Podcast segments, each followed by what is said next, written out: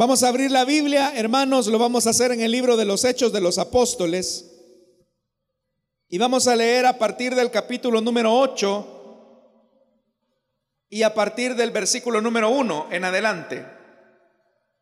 Aquel día se desató una gran persecución contra la iglesia en Jerusalén y todos, excepto los apóstoles, se dispersaron por las regiones de Judea y Samaria. Unos hombres piadosos sepultaron a Esteban e hicieron gran duelo por él. Saulo, por su parte, causaba estragos en la iglesia, entrando de casa en casa, arrastraba a hombres y mujeres y los metía en la cárcel. Los que se habían dispersado predicaban la palabra por donde quiera que iban.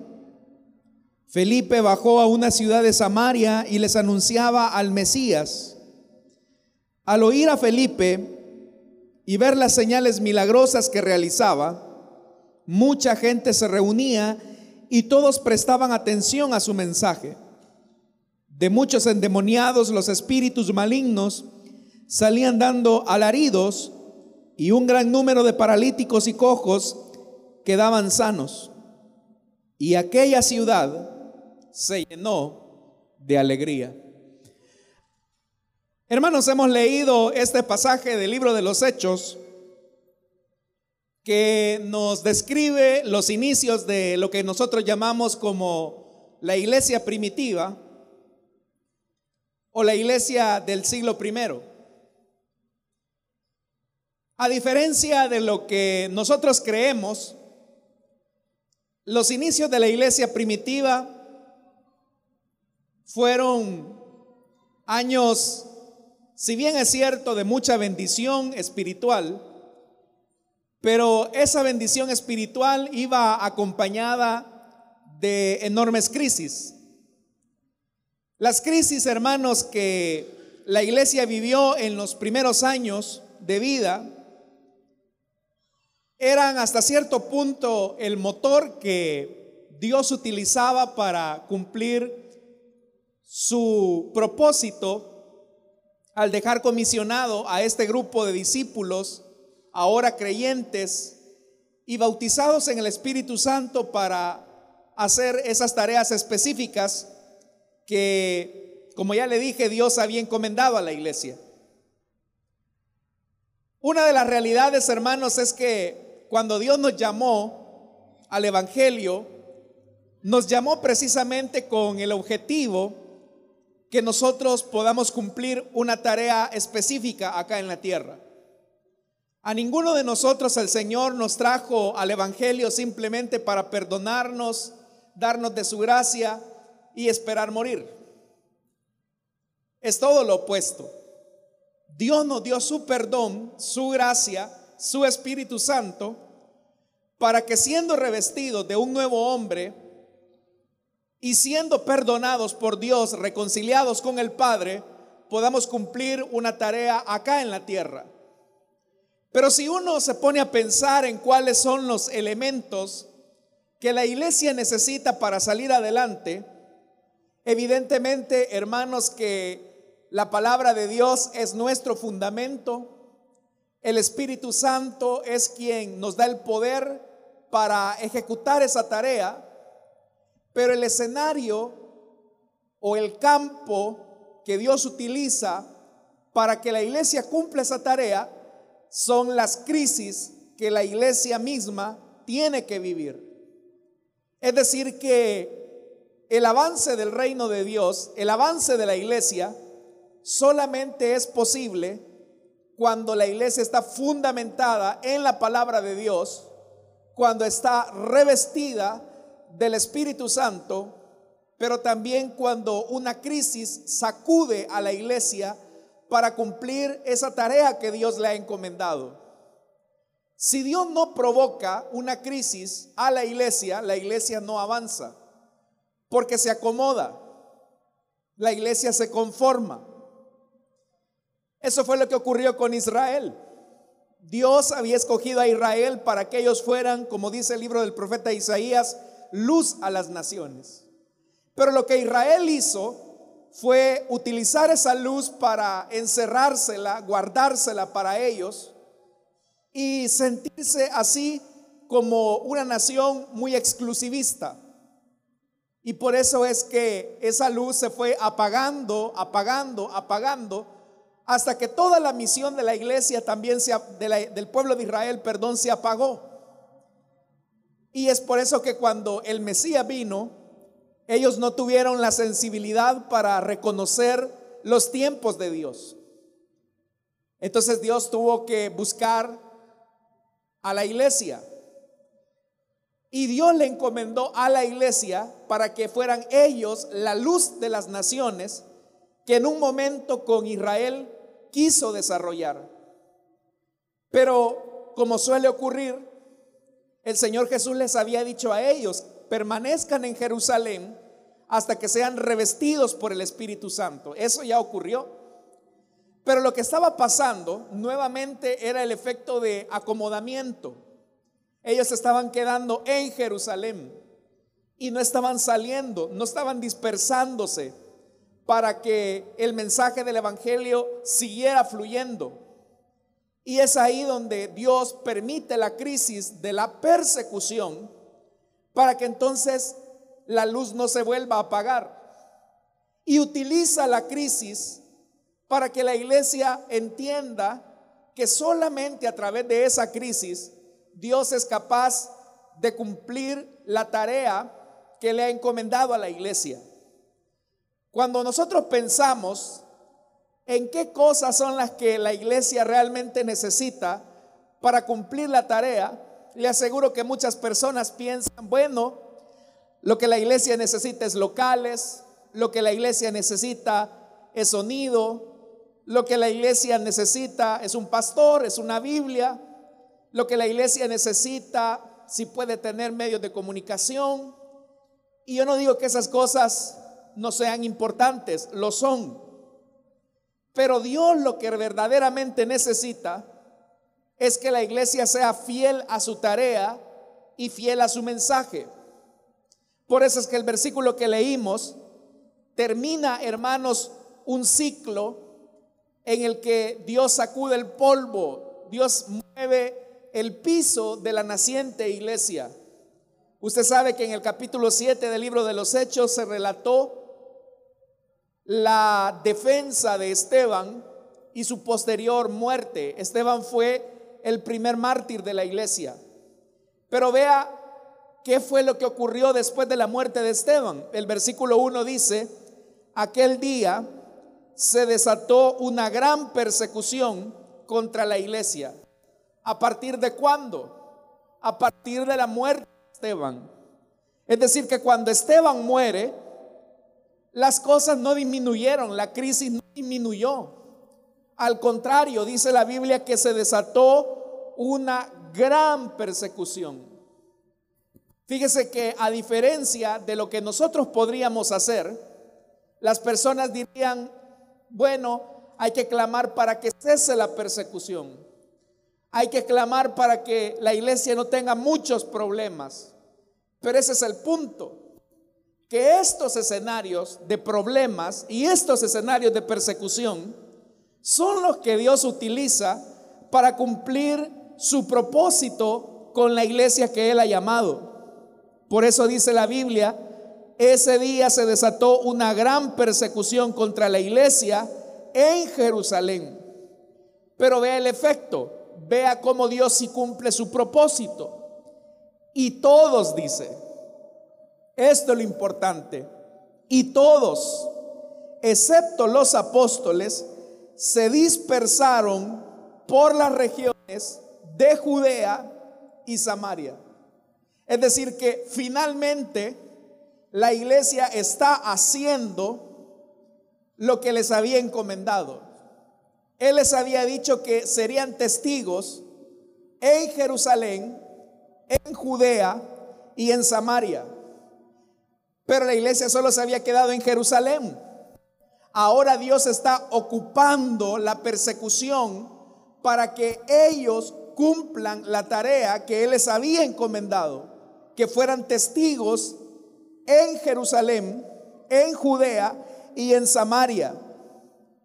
Y dice la Biblia que a pesar de que había toda esa problemática, unos hombres piadosos sepultaron a Esteban e hicieron gran duelo por él.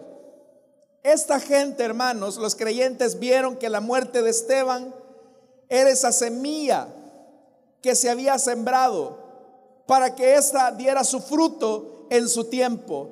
Es decir, que Esteban, su sangre, su vida, fue esa pequeña semilla que desató una gran bendición, un gran avivamiento en la iglesia del siglo primero. Pero ahí es, hermanos y hermanas, donde nosotros podemos rescatar una importante lección. Y es que la situación que hoy estamos viviendo es una situación difícil. Es una situación económicamente difícil. Es una situación de mucha de mucha de mucho conflicto. Leía el día de ayer el último editorial de el pastor general que se titula Yo primero. Le recomiendo que lo lea, son muy buenos aportes, muy buenas reflexiones de nuestro pastor general. Y él hablaba acerca de, de cómo se está distribuyendo la vacuna contra el COVID-19.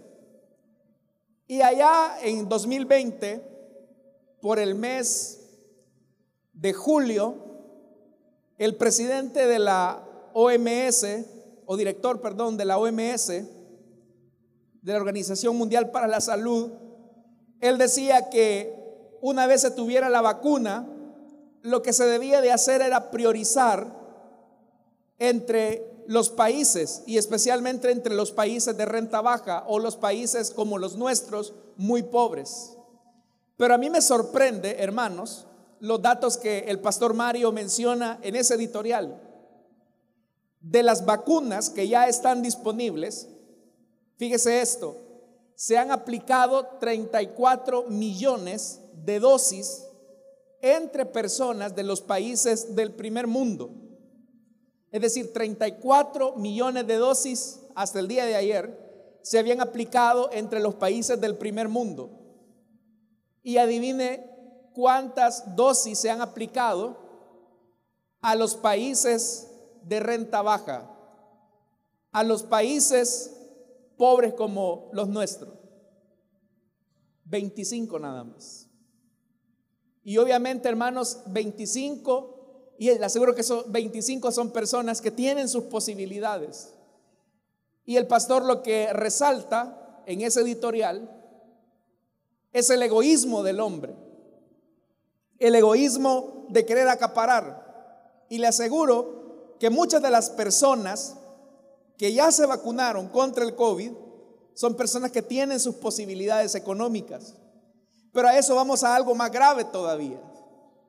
Él menciona otro dato que es importante. En Canadá, la población de Canadá es de 34 millones de habitantes.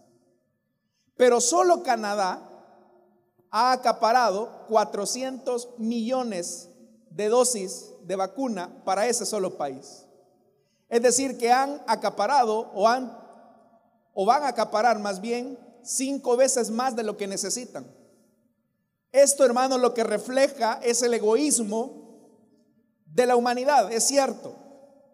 Pero eso va a generar una crisis.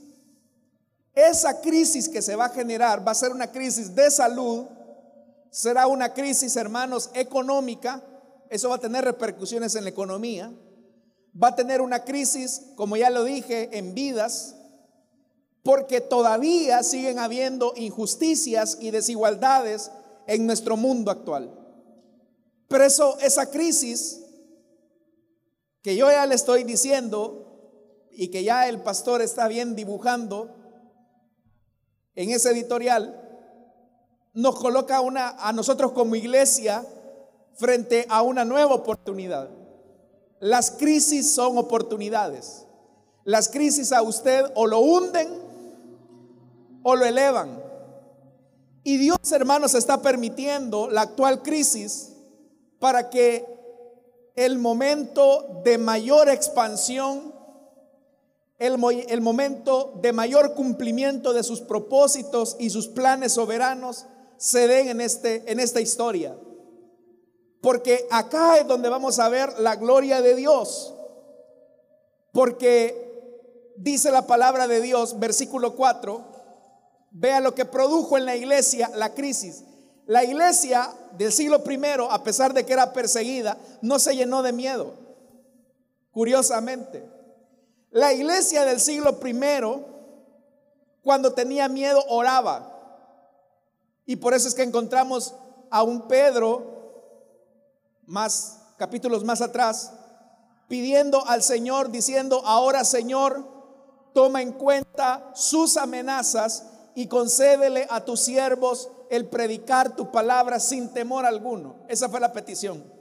Y dice la Biblia que ellos, el Espíritu Santo vino sobre ellos y les quitó todo el temor. Y ellos siguieron predicando la palabra de Dios.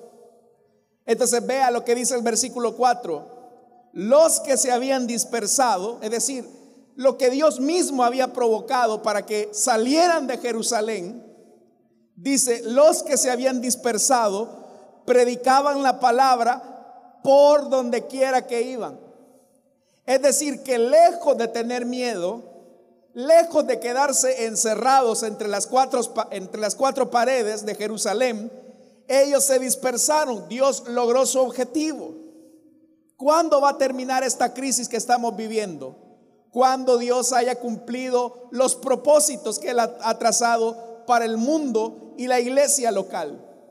Y este es el tiempo, hermanos, es un tiempo de dispersión. Este es un tiempo en el que tenemos que dispersarnos.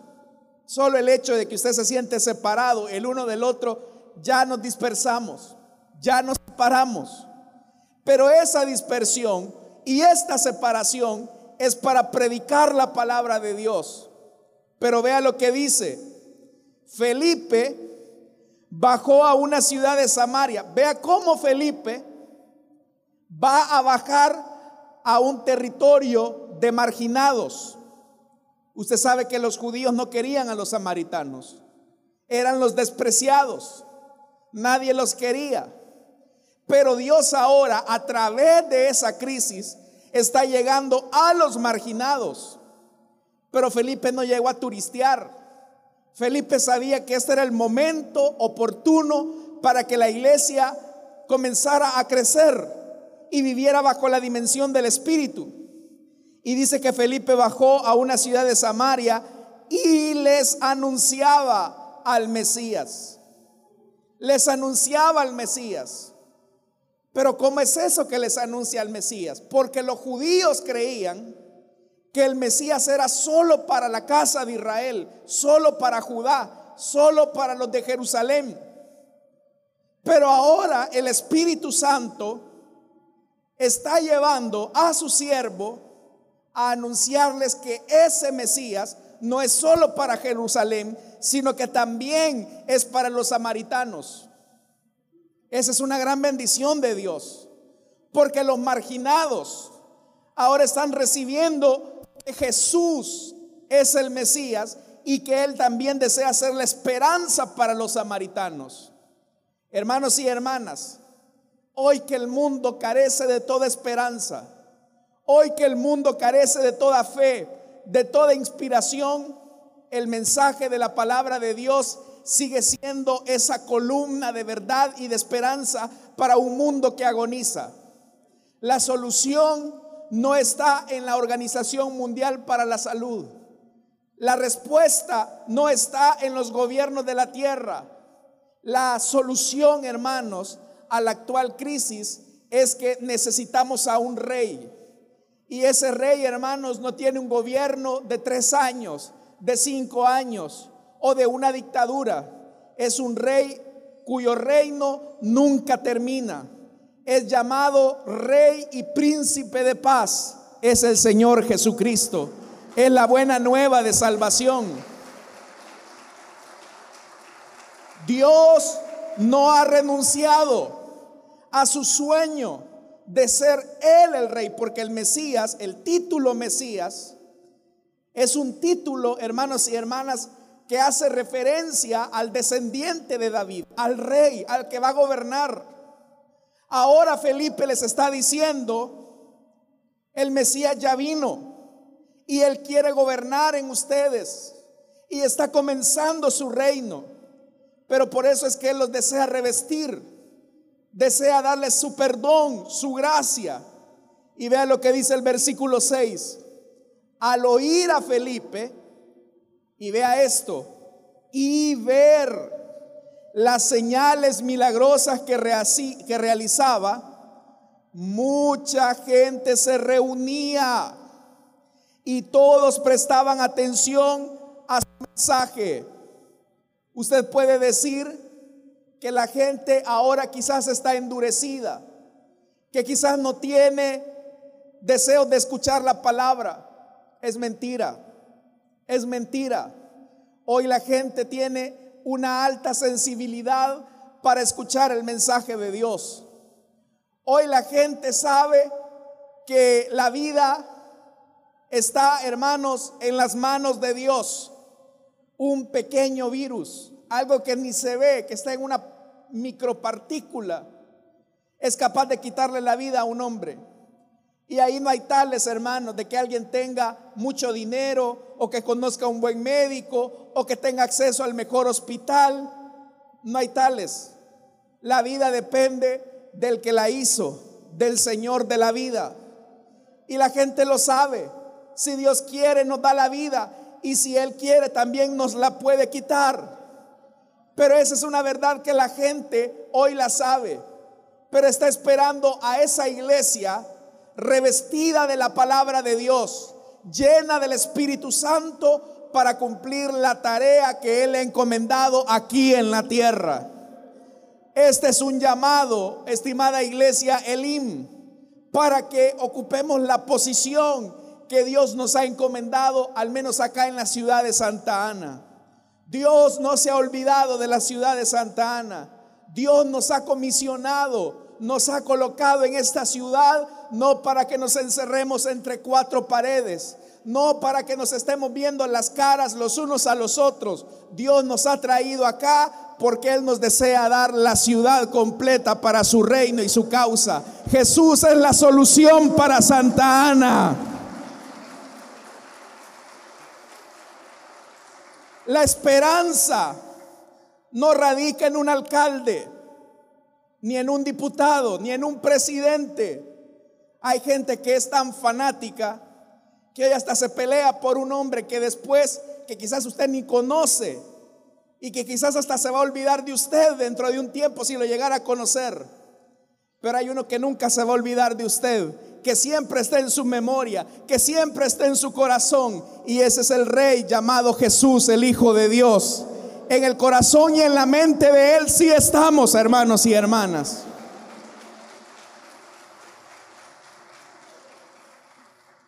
Por eso, usted puede tener su preferencia partidaria, téngala, hermano. Pero usted no es ciudadano de una clase política. Usted, hermano y hermana, no debe de respirar el fanatismo político. Usted lo que tiene que respirar es el reino de Dios. Usted es un embajador de Cristo aquí en la tierra.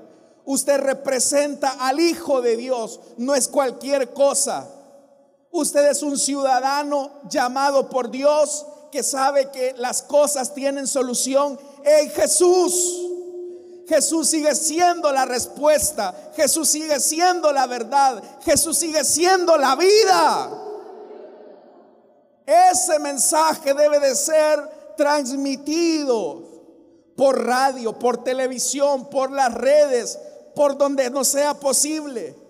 No es un tiempo para cobardarnos, no es un tiempo para escondernos, no es un tiempo, hermanos, para ocultar la luz debajo del almud.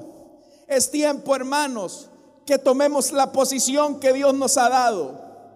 Cuando nosotros somos revestidos de la palabra de Dios, somos llenos del Espíritu Santo, Dios utilizará esta crisis para demostrarle al hombre que solamente en Él hay solución. Porque vea, dice que se reunían, se reunían, a pesar de que eso era un delito. A pesar de que eso iba en contra de las leyes religiosas del hombre. Pero ahí hay un punto importante. Y es lo que quiero señalar.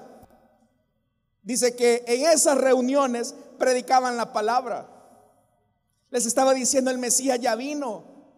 Y el Mesías ya murió, resucitó y ahora les dará una nueva vida. ¿Sabe algo? Por eso es que yo le decía que no es el tiempo de acobardarnos, no es el tiempo de echarnos para atrás. Me contaba un hermano un día de estos que una hermana tenía las condiciones para volver a servir al Señor en las células. Pero como ha pasado en muchos casos, llegó y se presentó el supervisor y le dijo, mire, yo ya no continúo. Muchos han ocupado la pandemia como una excusa para renunciar de sus privilegios, para renunciar. Y ellos, y no es porque tengan una complicación médica, no es porque tengan una complicación médica. Hay jóvenes, son jóvenes los que están renunciando a veces, que tienen salud. Pero una hermana renuncia, es una anfitriona, por cierto. Y dijo, ya no puedo tener la célula más aquí, ya no más. Y el supervisor un poco afligido, preocupado, ¿y cómo hacemos con esta célula? Y por ahí un hermano en la reunión de planificación viene y le dice, hermano, fíjese que allá en la casa de don Doroteo, me estoy inventando el nombre, él no es cristiano, pero él dice que presta la casa y es una casa que tiene un patio bastante grande. Y dice que si podemos hacer la reunión ahí donde él. Ahora sí, con poca fe. No, es que quizá la gente no va a querer llegar, está bien dura. Ahorita la gente el día sábado no quieren llegar, que no sé qué. Pero probemos. Peor es que no probemos. Hicieron la reunión este sábado. 28 le llegaron de una sola vez a la casa de don Doroteo. Y don Doroteo, que no es cristiano, llorando porque se estaba predicando la palabra de Dios en su casa.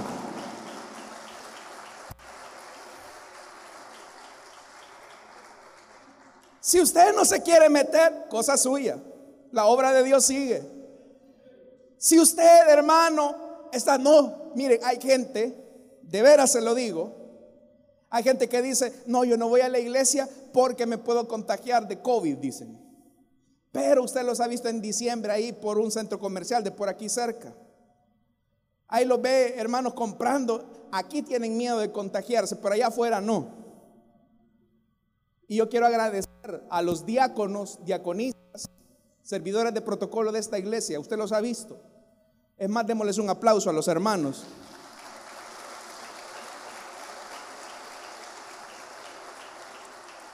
Y le voy a explicar por qué. Usted se ha fijado, termina el culto, los hermanos muy diligentemente al final del culto andan limpiando silla por silla para que los que van a venir después encuentren un lugar limpio. Limpian todo el local, todos los cultos, todos los cultos. Es decir, estamos siendo prevenidos, estamos teniendo precauciones, usamos mascarilla, usted se puede fijar. Pero ahí viene el punto, hermanos, que este es el tiempo de la gran cosecha. Esta crisis es especial porque Dios va a derramar el más grande avivamiento para nuestra iglesia, el más grande avivamiento para la ciudad. Pero ¿cuál va a ser la centralidad? Una iglesia instruida por la palabra y revestida por el Espíritu Santo. Y vea, vea lo que dice. Al ver las señales milagrosas que realizaba, mucha gente se reunía y todos prestaban atención a su mensaje. Todos. Así como la casa del que yo le cuento. bueno, aprovecho para decirle, Igualmente, hermanos, hace como dos, dos sábados más o menos, en la casa donde su servidor vive, se abrió también una célula. Y yo pensé que el primer sábado quizás iban a llegar unos cinco. llegaron 18. Este sábado que pasó llegaron 26. Son jóvenes y están ahí. Y yo sé que Dios va a derramar de su espíritu y de su presencia en ese lugar. Pero también, hermanos y hermanas, yo sé que hay gente que no quiere, ya lo dije. Y no es porque tengan condiciones, son, es comprensible si alguien tiene condiciones de salud por las que debe de tener su precaución. Pero gente que pudiendo servir al Señor no quiere. Y ahí viene, hermanos, vea lo que dice. Vea los efectos de la ciudad. Verso 7. De muchos endemoniados, los espíritus malignos salían dando alaridos. La palabra de Dios trajo liberación espiritual. Porque Dios tiene control sobre los endemoniados. Dios tiene control sobre los demonios.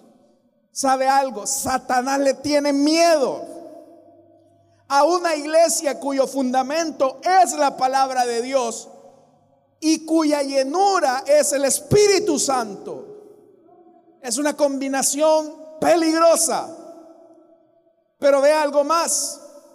Y dice, y un gran número de paralíticos y cojos que dice estaban sanos. Entonces vea, ahí, ahí, está el efecto. Por un lado hay liberación espiritual, pero por el otro lado, ¿qué hay? Liberación física, sanidad. ¿Y qué es lo que necesita hoy el mundo? Necesita sanidad espiritual necesitan reconocer que solo en Jesús hay salvación y vida eterna. Pero también necesitan saber que Él puede sanar esta enfermedad, que Él puede darle libertad a esos cuerpos que están oprimidos por esta enfermedad y por otras enfermedades. ¿Cuántos hemos recibido sanidad de Dios alguna vez, hermanos y hermanas? Ese Dios es el que quiere hacer milagros en un país empobrecido como el nuestro. ¿Sabe algo? Qué triste que en el mundo haya injusticia. Qué triste que en el mundo las dosis de vacunas no van a llegar quizás tan pronto a nuestros países. Pero usted y yo no dependemos de una dosis de vacuna, hermanos. Dependemos de las heridas de aquel que fue a la cruz del Calvario y que dijo que por sus llagas habíamos sido curados.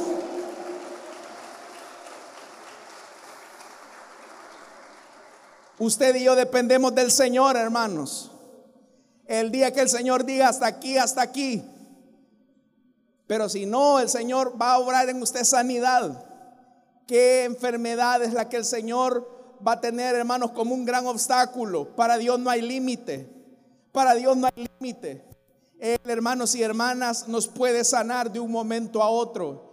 Él puede sanar cualquier enfermedad ha levantado, hermanos, a personas que han estado a punto de morirse, porque sabe que todavía Dios se sigue moviendo en medio de su pueblo, todavía Dios sigue operando en medio de su iglesia. Por eso, estimada iglesia, este es el tiempo para retomar la visión que Dios nos ha dado.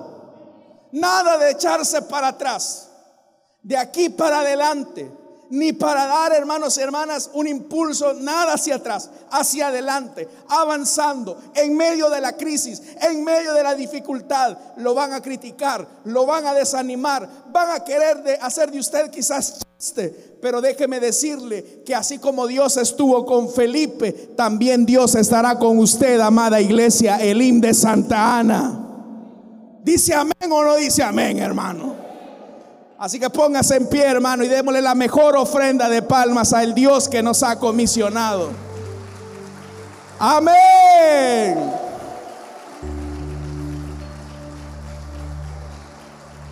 Este es un tiempo histórico para la iglesia.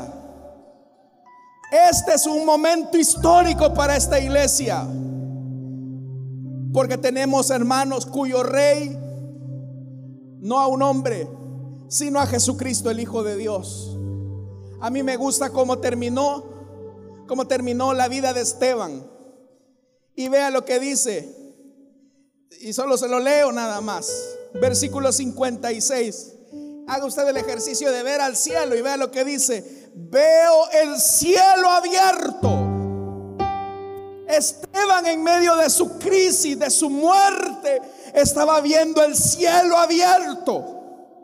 Y al ver al cielo abierto, dice la palabra de Dios, y veo al Hijo del Hombre al pie, sentado a la diestra de Dios, dice la palabra. Era Esteban viendo a Jesús ponerse de pie a la derecha de Dios. Usted sabe que los reyes permanecen sentados porque son personas de dignidad. Un rey solamente se pone de pie en reconocimiento de alguien a quien le da algún nivel de dignidad. Lo que Esteban vio fue a Jesús poniéndose de pie y diciéndole, Esteban, lo has hecho muy bien. Bienvenido a casa, Esteban. El cielo ha enmudecido delante de ti porque ha visto tu fe, tu entrega, tu vida hasta las últimas consecuencias. Hoy, estimados hermanos y hermanas, el cielo se abre alrededor de nosotros y les aseguro que podemos ver al Hijo de Dios sentado a la diestra del Padre, hermanos y hermanas. Él es nuestro Rey. Así que pidámosle al Señor que Él nos llene y nos use. Cierre sus ojos. Padre que estás en los cielos, esta mañana nosotros entendemos que esta crisis tú la has permitido, Señor, para derramar tu gloria sobre los hombres.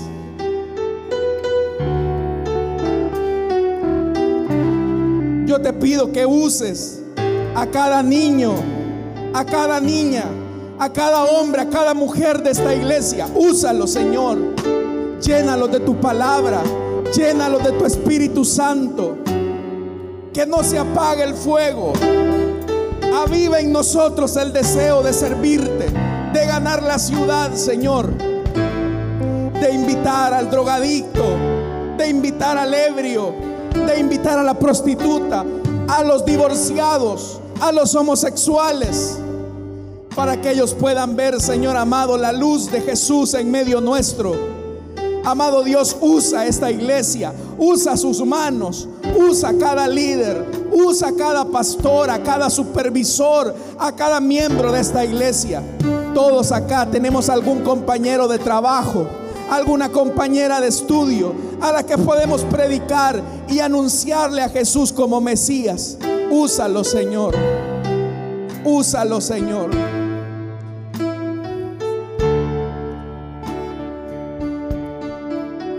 Hermano, úsame y lléname de tu espíritu. Lléname de tu espíritu. Lléname de tu espíritu, Señor. Lléname de tu espíritu. Úsame, úsame, úsame, Señor. Si nos has dispersado, Señor, es para seguir anunciando tu palabra. Este es un llamado para usted, hermano, hermana. Este es un llamado para usted.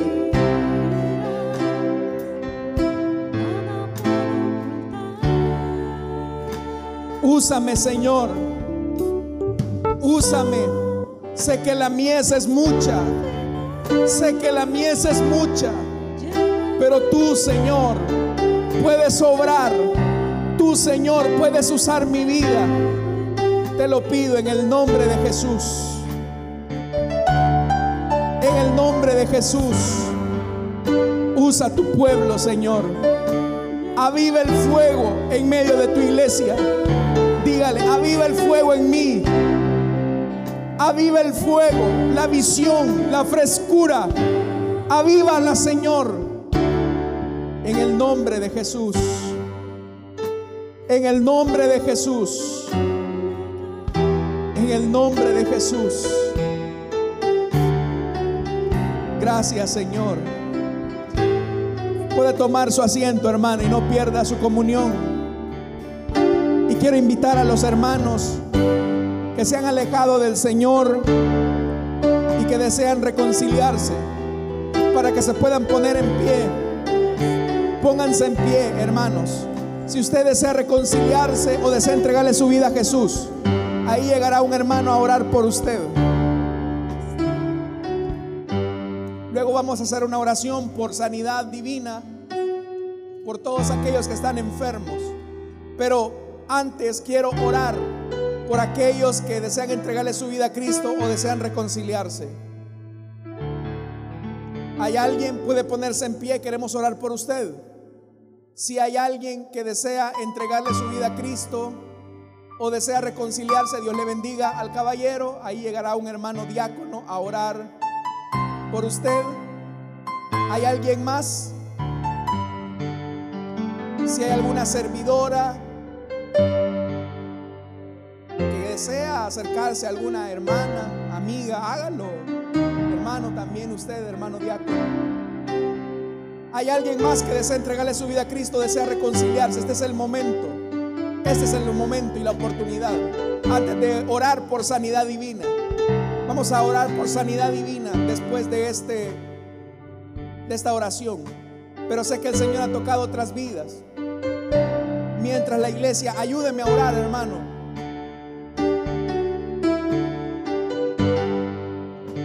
¿Hay alguien más? Queremos orar por usted. Oremos por esta vida, pero sé que hay muchos que están peleando en sus asientos en este momento.